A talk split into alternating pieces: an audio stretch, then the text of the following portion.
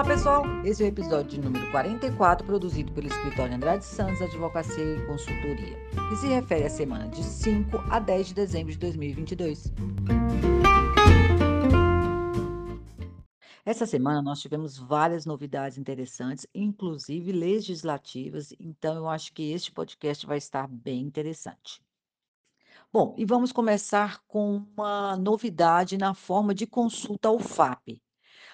O FAP, para quem não se lembra, é o fator acidentário de prevenção.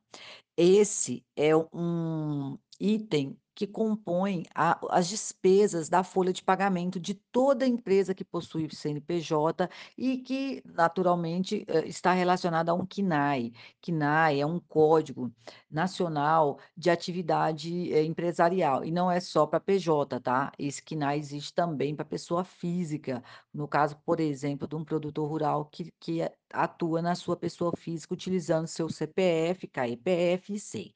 Pois bem, esse sistema de consulta é é é é feito da seguinte forma: bom, hã, só só vou fazer um recapitulamento do que do que seria esse FAP para depois nós, eh eh, entrarmos na mudança, na alteração, na novidade que nós temos da semana. Bom, o FAP é um um fator, né, um fator, eh, acidentário de prevenção, como eu coloquei, e ele compõe as despesas da folha de pagamento, como eu falei antes, né, ele compõe o sistema de pagamento dos impostos relacionados. Eh, como eu vou dizer, ele ele faz parte de um seguro que todo empregador paga em relação ao acidente de trabalho, e ele tem uma variação, e essa variação ela é anual e ela se, eh, ela se refere a a um a uma conta que o governo faz do ano anterior em relação ele faz uma uma composição entre o CNAE, ou seja, o tipo de atividade que aquele empregador tem, esse tipo de atividade é relacionado a um grupo, a um grau de risco, tá. Então, eh, todas todas as empresas que estão naquele CNAE têm aquele grau de risco. Pois bem, este grau de risco ainda é é considerado Conjuntamente com o grau de risco individual do empregador. Como é que eles sabem o grau de risco individual do empregador? Pelo sistema SAT, ou seja, é é por um sistema que computa, eh, não só os acidentes de trabalho, como também a rotatividade de empregados, e eu eu não vou entrar no na forma do cálculo aqui, porque é é é técnico demais e ele é, eh, ele já está disponível pelo governo através dessa consulta que eu estou mencionando agora. Por que que é importante consultar? O governo abre todo final de de setembro, ali por volta do dia 30, eh, a informação de como foi, como vai ser considerado o FAP do ano seguinte para todo empregador. Então, em setembro, ele divulga: "Olha, a partir de primeiro de janeiro do ano seguinte, o seu fator de acidentário de prevenção vai ser percentual X". Da sua folha de pagamento, ok. Aí se abre um prazo para recorrer, quando o empregador não concorda com aquele FAP. Por quê? Ah, ele não teve todos aqueles acidentes estão catalogados, ele não concorda que ele não, eh, tenha feito as prevenções que o governo está mencionando, ele não concorda com a rotatividade, enfim. Os argumentos para recorrer são muitos, mas existe uma janela muito pequena, que é essa que é apenas de 30 dias, que já inclusive já se fechou este ano de 2022. Ela iniciou em primeiro de novembro e termina, eh, dia 30 de novembro de cada ano, eh, costuma ser esse período, tá. São só 30 dias que é possível recorrer desse fator. Então agora, voltando aí à nossa novidade, hã, a consulta do FAP, ele vai ser, eh, agora só pelo novo sistema, que é tudo agora pelo ponto .gov.br. Não existe mais, não va vai ser descontinuado o acesso pelo sistema web, que era um cadastro que a pessoa tinha que fazer, né, eh, tinha uma senha exclusiva para esse serviço. Pois bem, agora a consulta está disponível pelo simples endereço fap.dataprev.gov.br, tá. E para acessar, basta você ter o seu acesso gov.br aí, que todos né, os empregadores agora precisam ter mesmo, já é algo que é é um é um canal de acesso pra praticamente todos os serviços que o governo oferece e dentre eles agora o FAP também. A promessa com isso é a modernização e a garantia de uma maior fluidez na nas consultas, né, e assim poder também proporcionar um acesso mais tranquilo pra inclusive pra fins de recurso do do empregador.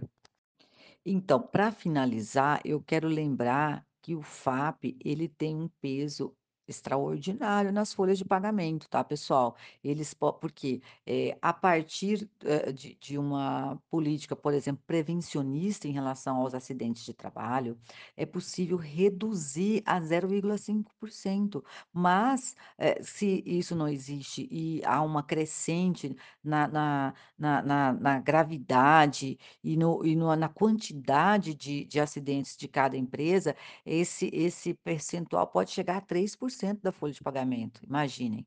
É algo, eh, todos os meses. E detalhe, se não é questionado a né, eh, após o resultado, após você tomar ciência, hã, todo ano seguinte vai ser aquele fator, não poderá haver mudança. Portanto, é importante consultar um escritório de advocacia especializado pra ou questionar o valor ou, melhor ainda, se prevenir em relação aos valores futuros. Ou seja, se você faz uma política de prevenção de acidente, de garantia de qualidade na nas no ambiente de trabalho, é automático a a redução desse percentual. Então, vale muito a pena essa política, criar essa política, porque ela vai refletir no futuro e na e principalmente uma redução considerável do custo da sua folha de pagamento.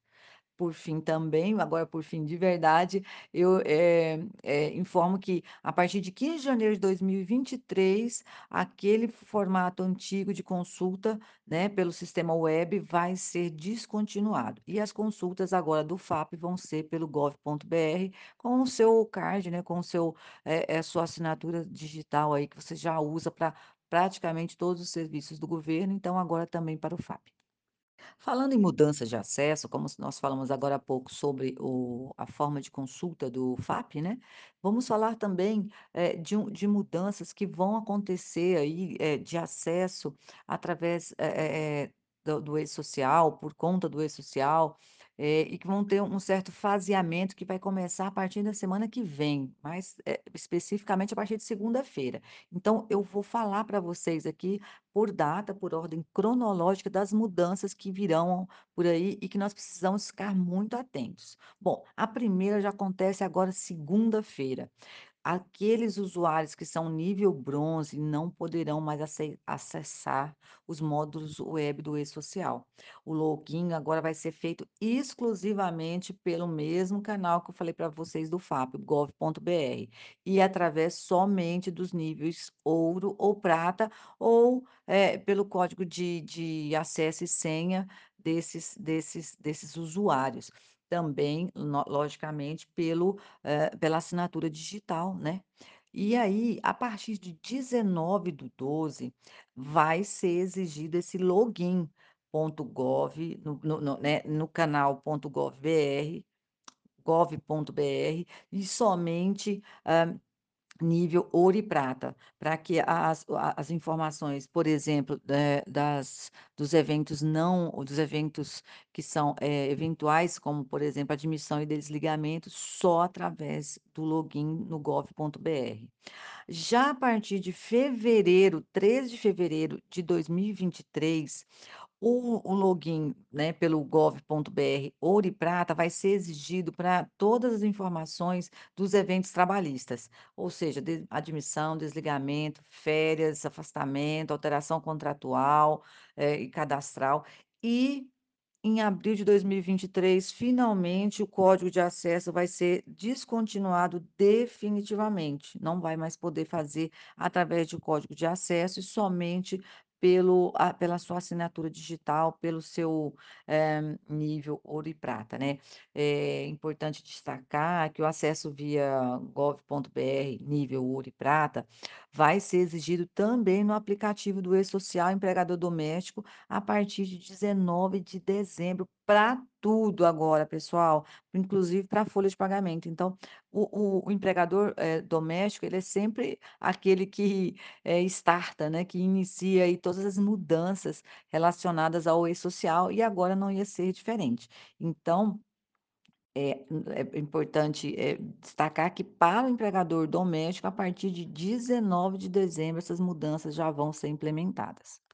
Bom, outra alteração importantíssima que nós tivemos nessa semana, foi uma, eh, provocada pela portaria 3994 de 2022, a portaria emitida pelo Ministério do Trabalho e Previdência, né, e que altera a redação da NR 25. Eh, NR quer dizer norma regulamentadora, e a norma regulamentadora de número 25 é aquela que trata de resíduo industrial. Pois bem, essa NR é importantíssima, porque ela também esclarece o que que vem a ser resíduo industrial, e eu eu vou ser bem, eh, didática nisso, porque eu posso te assegurar que eles consideram praticamente tudo como resíduo industrial. Tudo que não for doméstico é é uma espécie de resíduo industrial. Inclusive a NR até traz o conceito que eu vou ler pra vocês agora. Ela diz o seguinte, que se entende como resíduo industrial, aqueles provenientes de processos industriais na sua forma sólida, líquida ou gasosa, ou numa combinação desse dessas modalidades, né, e que por suas características físicas, químicas ou microbiológicas, não se assemelham a resíduos domésticos, como cinzas, lodos, óleos, materiais alcalinos ou ácidos, escórias, poeiras, borras, substância lixiviadas e aquelas geradas em equipamentos e instalações de controle de poluição, bem como demais efluentes líquidos e emissões gasosas contaminantes atmosféricos. Vocês perceberam então que o que não é doméstico é resíduo industrial, né. Então, tudo que a sua empresa, e aí a sua indústria produz, eh eh, né, decorrente da matéria-prima ou da matéria até secundária, mas enfim, que é um resíduo e que não pode ser considerado doméstico, esse é é um resíduo industrial e merece a atenção da portaria, hã, da NR 25. Também, eh, recomendo, eh, que além da da leitura atenta pra ver as alterações feitas pelas pelo seu setor de saúde e segurança do trabalho, também essa NR seja encaminhada ao seu setor de gestão ambiental, porque ela ela é praticamente, eh eh eh, simbiótica, né, essa NR ela não ela fala, claro, todas as NRs, todas as normas regulamentadoras, elas dizem respeito ao ambiente de trabalho, mas muitas delas estão também relacionadas com outros setores, que no caso é gestão ambiental. Então, essa NR 25 é um desses exemplos, em que o seu setor de de segurança no trabalho deve atuar em conjunto com o seu setor de gestão ambiental, pra que ambos possam fazer um ótimo trabalho, reconhecer as mudanças e já implementar no seu empreendimento. E por fim, mas não menos importante, eu deixei, de pra mencionar sobre uma instrução normativa que também foi publicada essa semana, que é a de número 141, que ela altera uma outra instrução normativa, a 128 do mesmo ano, a 128/2022.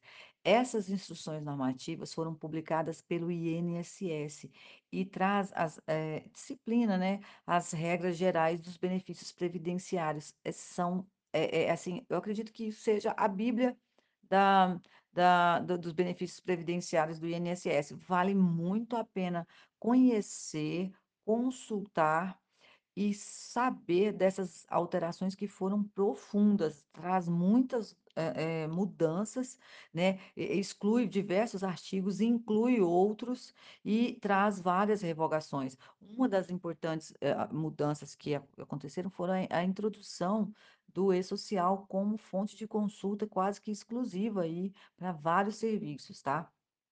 também trouxe uma mudança em relação ao PPP.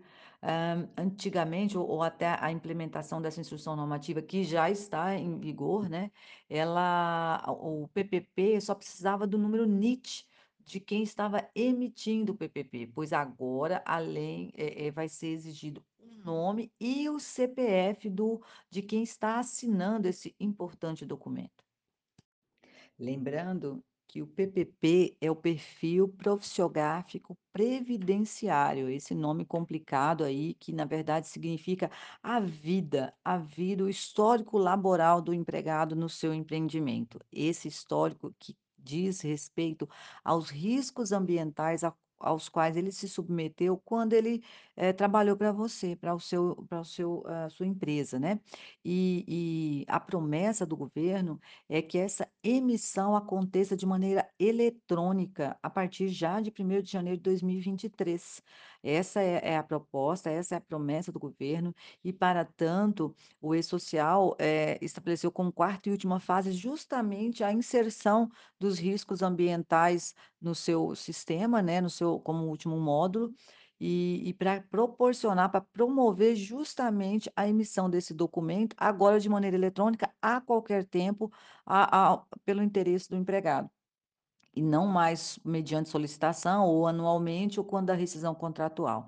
Então, eh, se não estiver disponível esse eh, né, as informações, eu acredito que isso vai gerar multas, né, praticamente que imediatas ou se o empregado fizer a denúncia ao a a sobre o empregador: "Olha, eu estou aqui com a necessidade de emissão desse documento e não consigo". Pra que o o PPP? Por que o PPP é tão importante? Gente, porque através desse documento o empregado pode inclusive, eh, se aposentar antecipadamente. É, aquela chamada e conhecida como aposentadoria especial, que tá explodindo aí no Brasil, né, tem muita gente eu acho que até por conta dessas revisões aí da previdência social, revisões da aposentadoria por idade ou por, eh, contribuição, então todas as pessoas que por algum motivo acham que podem aposentar de maneira especial, ou seja, antecipar a aposentadoria, tá fazendo, porque sabe que, eh, de agora em diante j tá muito mais complicado se aposentar por idade, né.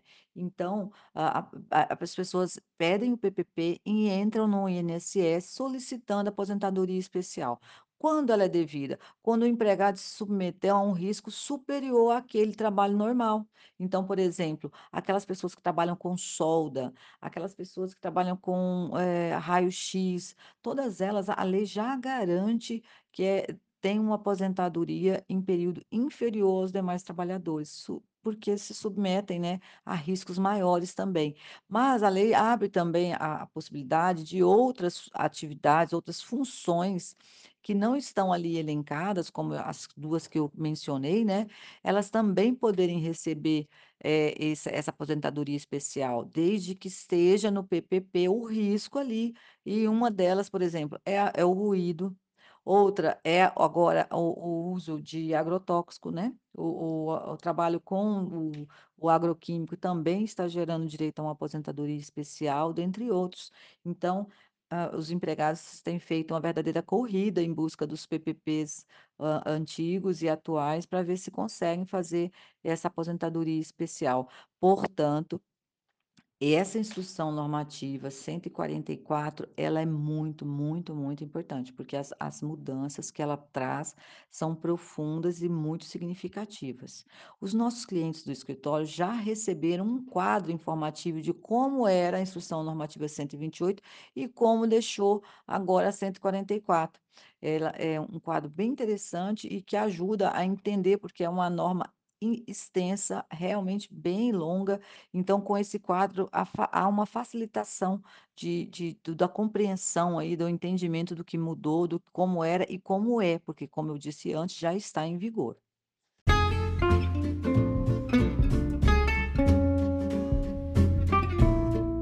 Bom, pessoal, esses foram os temas que movimentaram a semana. Eu espero que tenham sido de proveito os nossos comentários aqui sobre eles. Mas, como sempre, o escritório fica à inteira disposição para esclarecer qualquer ponto que tenha ficado. É, basta mandar e-mail para atendimento@andradesantos.com.br que a sua dúvida vai ser solucionada. Este também é o canal para que você possa fazer sugestões, reclamações. Teremos maior prazer em receber. Nós agradecemos a, a, audiência e desejamos a todos excelente semana que vem, né? Muita saúde, proteção e seguimos juntos. Música